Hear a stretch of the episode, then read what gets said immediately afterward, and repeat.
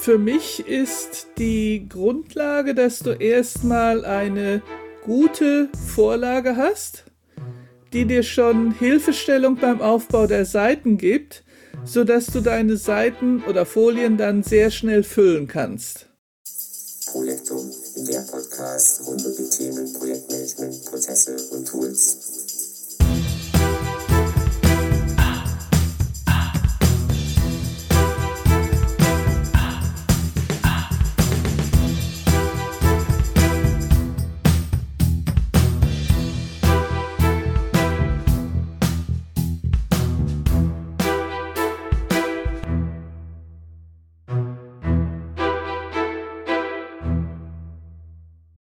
Hallo, ich begrüße euch zur ersten Ausgabe meines Projektum Podcasts im Januar 2022 mit der Nummer 51.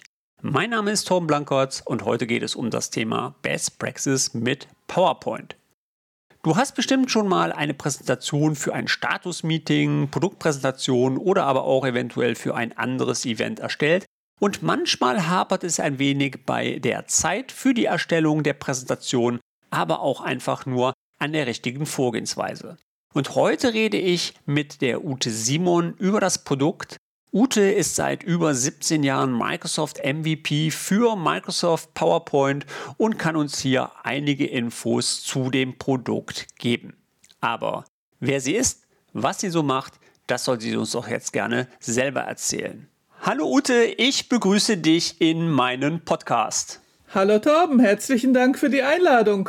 Ja, freut mich, dass du gekommen bist, ähm, vor allem im ersten Podcast in diesem Jahr 2022. Möchtest du dich denn ganz kurz mal meinen Hörern äh, vorstellen, wer du bist, was du so machst?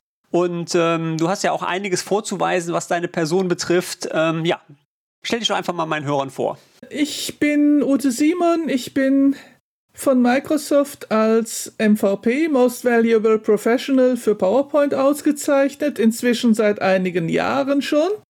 Äh, hauptberuflich bin ich als IT-Trainerin und Präsentationsgestalterin bei einer großen internationalen Werbeagentur und mache auch nebenberuflich so das eine oder andere in Sachen PowerPoint, Präsentationen, Vorlagen etc. Privat, ich lese viel, äh, ich verreise gerne, wenn wir denn mal wieder dürfen. Ja. Und heute geht es ja um das ganze Thema PowerPoint. Wie du gerade schon angesprochen hast, hast du ja reichlich Know-how ähm, vorzuweisen.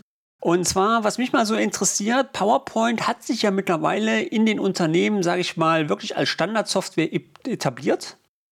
Von deiner Seite würdest du sagen, ähm, das ist auch so oder hast du da auch noch mit anderen Softwarekomponenten, man hört ja schon mal so wie Prazy oder so, wo viele Leute mitarbeiten, aber eigentlich ist ja PowerPoint das Tool mittlerweile geworden. Ich erinnere mich an eine Situation, eine liebe Kollegin hörte bei uns in der Werbeagentur auf, machte sich selbstständig mit einer Beratung und meinte, als äh, junges Start-up könne sie ein bisschen Gebühren sparen, indem sie auf äh, ein kostenloses Office-Programm umsteigt. Nach ziemlich genau vier Wochen hatte ich sie am Telefon du, das gibt immer Probleme mit der Kompatibilität mit meinen Kunden. Wo kriege ich denn jetzt ein echtes PowerPoint her? Dann ist sie auf Microsoft Office umgestiegen und seitdem gab es da keine Probleme mehr. Also es wird immer mal wieder der Versuch gemacht, mit anderen Programmen zu präsentieren, aber letztendlich hat sich doch PowerPoint als Standard durchgesetzt Teilweise erlebe ich es, dass Präsentationen mit InDesign gemacht werden. Überhaupt kein Problem. Man bekommt sehr schöne Präsentationsfolien. Auf dem Bildschirm sieht der Zuschauende auch nicht, mit welchem Programm es gemacht wird. Und dann möchte er anschließend die PowerPoint-Präsentation haben. Und dann sitze ich dran und übertrage die InDesign-Präsentation in eine PowerPoint-Präsentation PPTX. Und von daher, äh, im Moment würde ich PowerPoint wirklich als Standard empfehlen. Ähm, meine Hörer sind ja hauptsächlich, schätze ich mal, Projektleiter, Projektmanager, Consultant, Sales-Leute. Die haben natürlich auch sehr viel mit Präsentation zu tun. Ähm, ich sage immer, es gibt immer so zwei Arten bei mir von Präsentationen. Einmal die, sage ich mal, beständige Präsentation, zum Beispiel so eine Produktpräsentation, wo ich eine Präsentation anfertige für das Produkt und eventuell Änderungen mal dran machen muss. Und dann gibt es logischerweise die schnelle Reaktionspräsentation, Status-Meeting, Projekt-Meeting, wo ich dann schnell, möglichst schnell Informationen auf eine Präsentation bringen muss und die dann meinem Lenkungsausschuss oder jemandem präsentieren muss. Zunächst mal sind wir uns ja, glaube ich, einig, dass da äh, PowerPoint eine der besten Softwares ist. Es gibt ja noch aus dem Microsoft-Universum auch noch mal das Tool Sway, äh, wo man eigentlich sehr wenig von hört. Ähm, würdest du das eher mit PowerPoint machen oder eher mit Sway? Und wenn Sway, was ist überhaupt Sway? Wo ist der Unterschied zwischen PowerPoint und Sway? Sway ist ein Programm, um Inhalte auf einer Webseite zu präsentieren. Das heißt, du fütterst sämtliche Inhalte online ein. Du kannst Texte und Bilder kombinieren bekommst allerdings nicht wie bei PowerPoint eine foliengebundene, also seitengebundene Anzeige, sondern eher ein scrollbares Ergebnis wie bei einer Webseite. Von daher ist Sway, finde ich, sehr gut geeignet, wenn du ein Produkt vorstellen möchtest und äh, derjenige oder diejenige, der sich das anguckt, soll das zeitunabhängig selber durchscrollen aber ich könnte mir aufgrund dieses Endloscharakters jetzt nicht vorstellen, wirklich in einem Meeting mit einem Kunden Sway zu verwenden. Okay, also legen wir quasi, wir zwei, wenn ich jetzt, sage ich mal, dich fragen würde als Projektleiter, du hör mal, ich habe jetzt gleich ein Status-Meeting, würdest du klar sagen, wir legen mit PowerPoint los? Auf jeden Fall. Allerdings für den ersten Fall, den du ansprachst, ich stelle mein Produkt vor, da könnte man äh, durchaus zweigleisig fahren und sagen, ich erstelle ein Sway. Das kann sich ein Interessierter angucken, wann er gerade Zeit hat. Und ich erstelle parallel eine Präsentation, wenn ich im Live-Meeting mit demjenigen drin bin, äh, zeige ich dann das, äh, die Präsentation.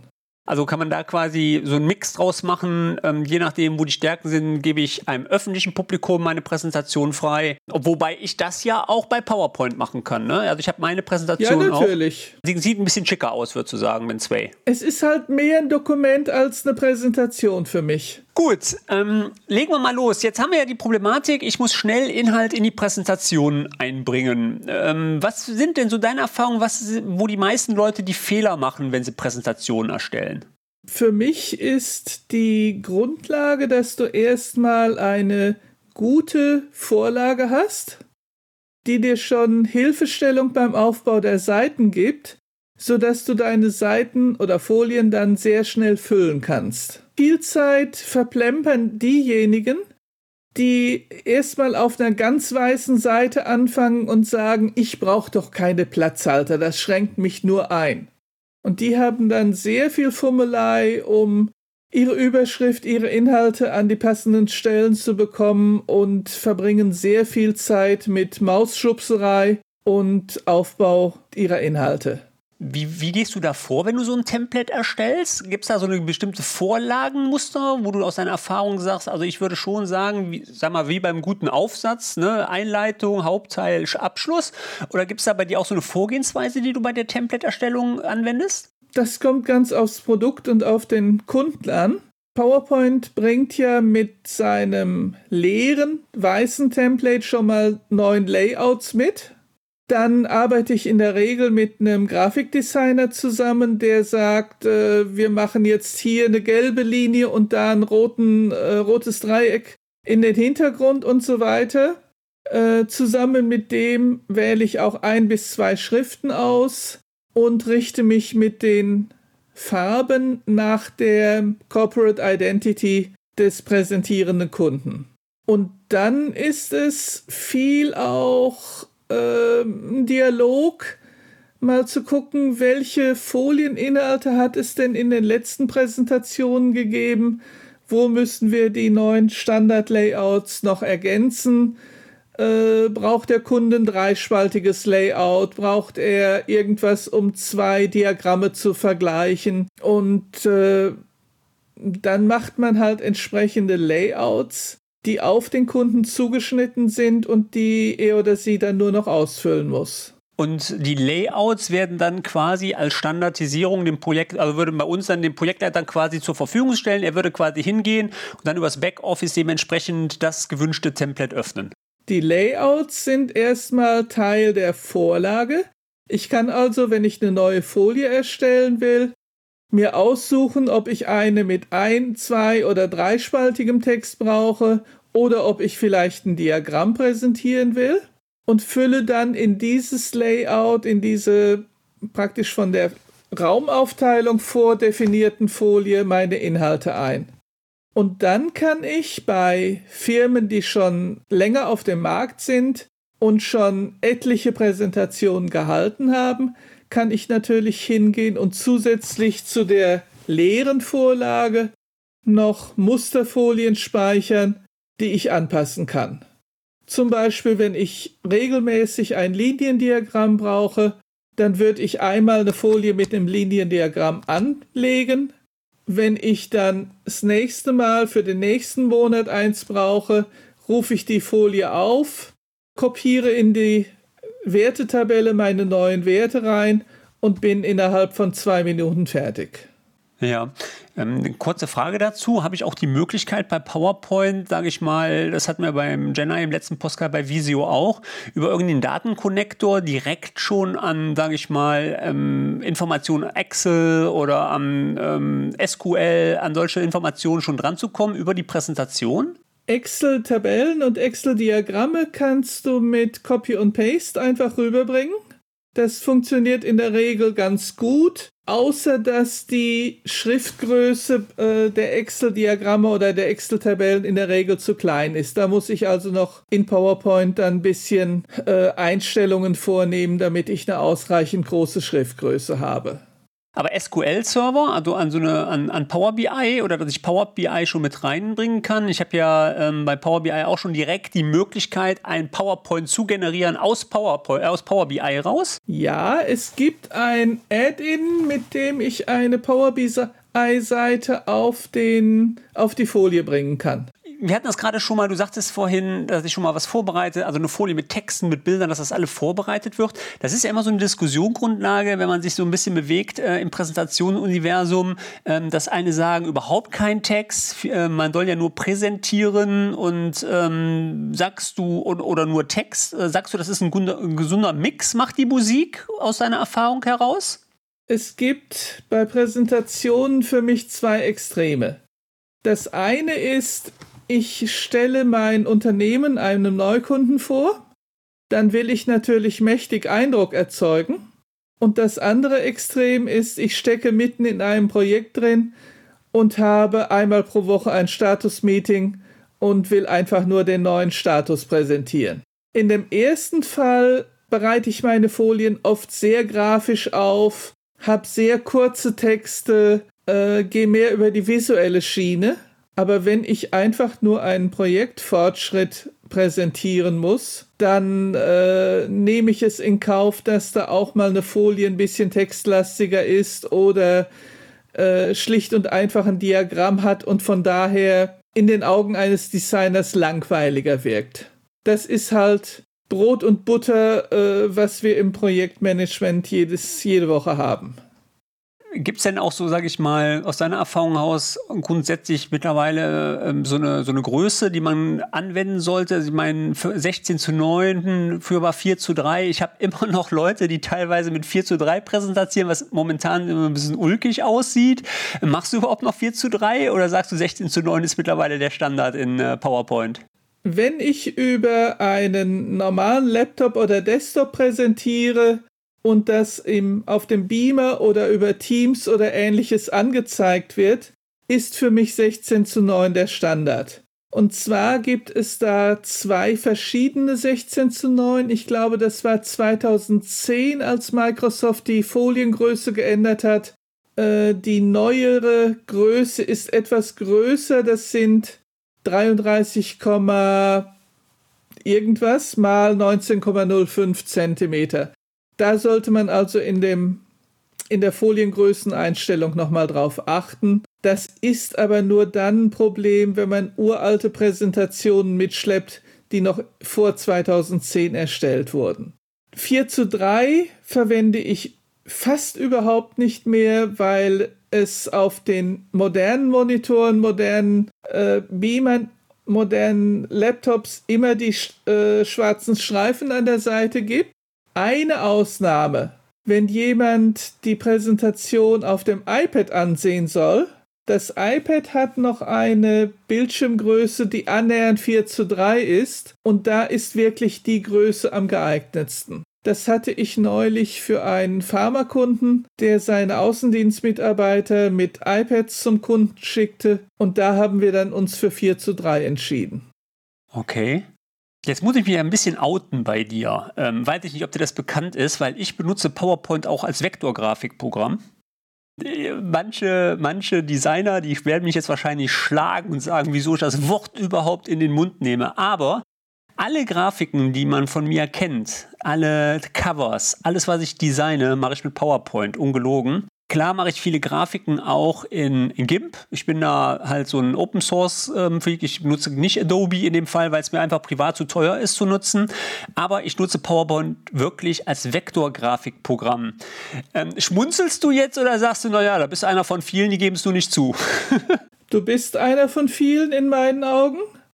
Und meine Philosophie ist, man soll das Programm nehmen, was man am besten beherrscht. Äh, ich habe auch keine Vorurteile gegen Leute, die einen Mac benutzen und dann lieber ihre Präsentationen mit Keynote machen. Keynote hat andere Features als PowerPoint, aber letztlich sind es beides nur Programme zum Füllen weißer Seiten. Und wenn ich das Programm besser beherrsche, äh, warum dann nicht? Ich zeichne zwar nicht viel, aber Insbesondere wenn ich so kleine Piktogramme habe, dann äh, zeichne oder verändere ich die auch in PowerPoint und speichere die hinterher als SVG-Datei ab. Also bin ich nicht der Einzige. Ähm, aber das ist auch wirklich so, dass ähm, ich, also ich habe das so im Gefühl gehabt, dass Microsoft da tierisch Gas gegeben hat. Lass uns mal kurz über das Feature Morphen ähm, sprechen. Das ist ja ein Feature, ich glaube, das ist, wann ist das gekommen? Ich glaube 2013 oder ist das seit der 2016er Version mit reingekommen? Nee, es müsste 16er Version sein. Ein, ein wahnsinnig cooles Feature, was ich finde, wo du wahnsinnig coole Animationen, aber meine Erfahrung ist, braucht wahnsinnig Zeit. Es ist eine Sache, in die man sich reindenken muss. Ich muss wissen, was habe ich als Anfang, was habe ich als Ende und muss da schon mal ein bisschen äh, dann auch ja, Mausschubserei betreiben, um äh, die Feineinstellungen zu machen.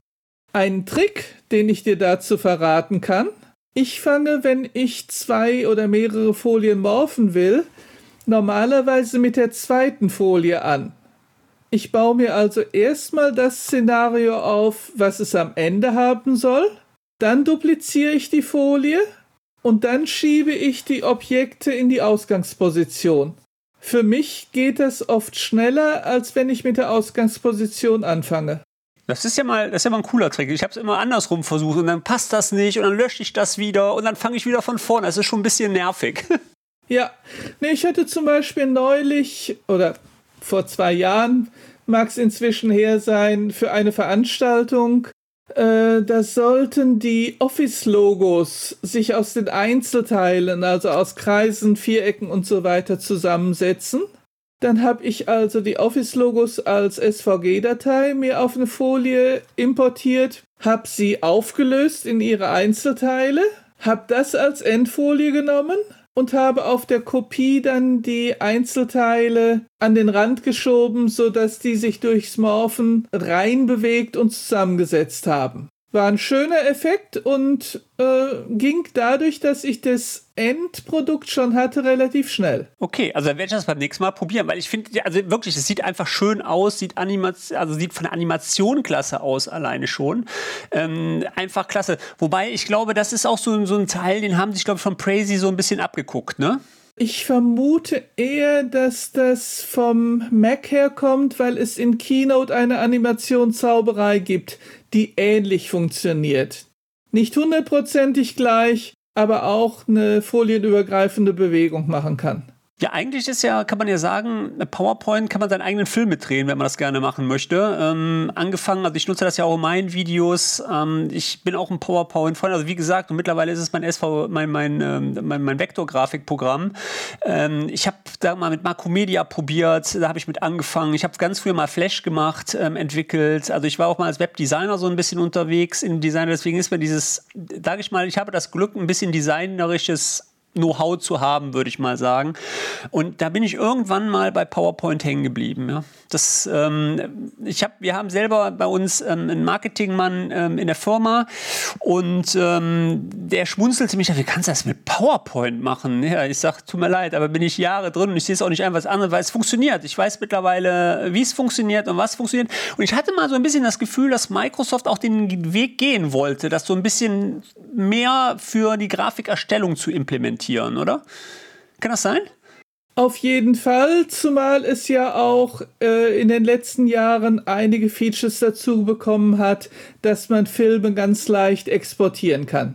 Und wenn ich, wenn ich wirklich nur einen Prozess zeigen möchte, den ich anhand einiger Folien zeigen kann, dann mache ich es auch so. Ich animiere meine Folien und äh, lasse das dann in Video umwandeln.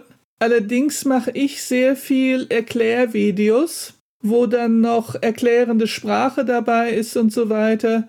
Und da greife ich dann doch eher darauf zurück, den Bildschirm mit Camtasia aufzuzeichnen. Lass uns mal kurz noch mal darüber sprechen. Ähm, es gibt ja unterschiedliche Versionen, ähm, genauso wie bei Project auch und bei Visio, bei den ganzen Office-Produkten. Das heißt, wir haben ja nach wie vor unsere On-Premise-Version, die wir äh, nutzen können. Dann haben wir einmal die, die in Microsoft 365 halt auch mit in dem Office-Paket mit bei ist. Und wir haben auch diese freie Version. Also wenn ich mich ganz normal ähm, keinen Vertrag bei Microsoft habe, kann ich auch schon PowerPoint PowerPoint ja übers Web nutzen und auch das wird mir zur Verfügung äh, gestellt. Kannst du vielleicht mal ganz kurz so erklären, wo die Unterschiede sind oder gibt es überhaupt Unterschiede in den Versionen? Der Unterschied liegt im Funktionsumfang einerseits und in der Aktualität andererseits.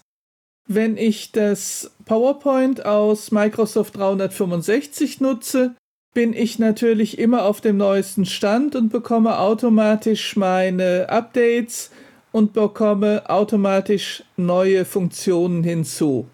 Da hat sich in jetzt in den letzten ein, zwei Jahren in PowerPoint nicht so entsetzlich viel getan.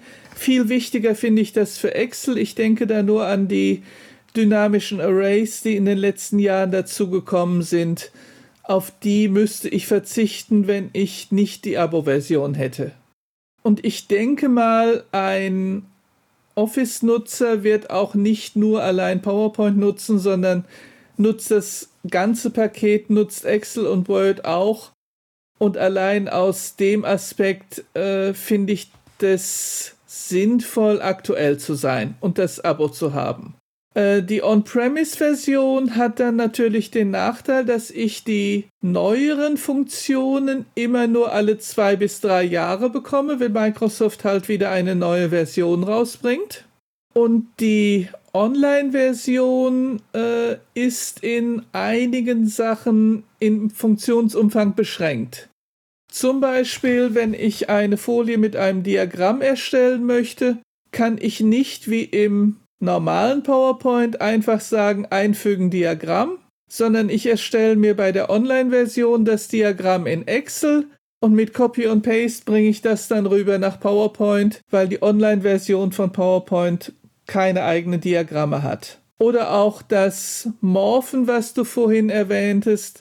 Soweit ich weiß, kann ich es zwar in der Online-Version anzeigen, aber nicht selbst einrichten. Also da gibt es äh, schon einige Einschränkungen. Aber für einen Student oder Berufsanfänger, äh, warum soll der nicht erstmal mit der Online-Version anfangen und ausprobieren, ob ihm die Funktionen reichen? Studenten kriegen das ja, glaube ich, sowieso auch günstiger von Seiten Microsoft aus. Richtig, da gibt es auch ein äh, Studienprogramm, ja. Ähm, der Publisher, hast du da eigentlich noch was ähm, von gehört? Also existiert der eigentlich nach wie vor? Ich habe mich da gar nicht mehr mit beschäftigt, weil selber habe ich ihn bei mir nicht drauf. Ähm, ich weiß gar nicht, ob der noch mitinstalliert wird. Nein, mitinstalliert wird er auf keinen Fall.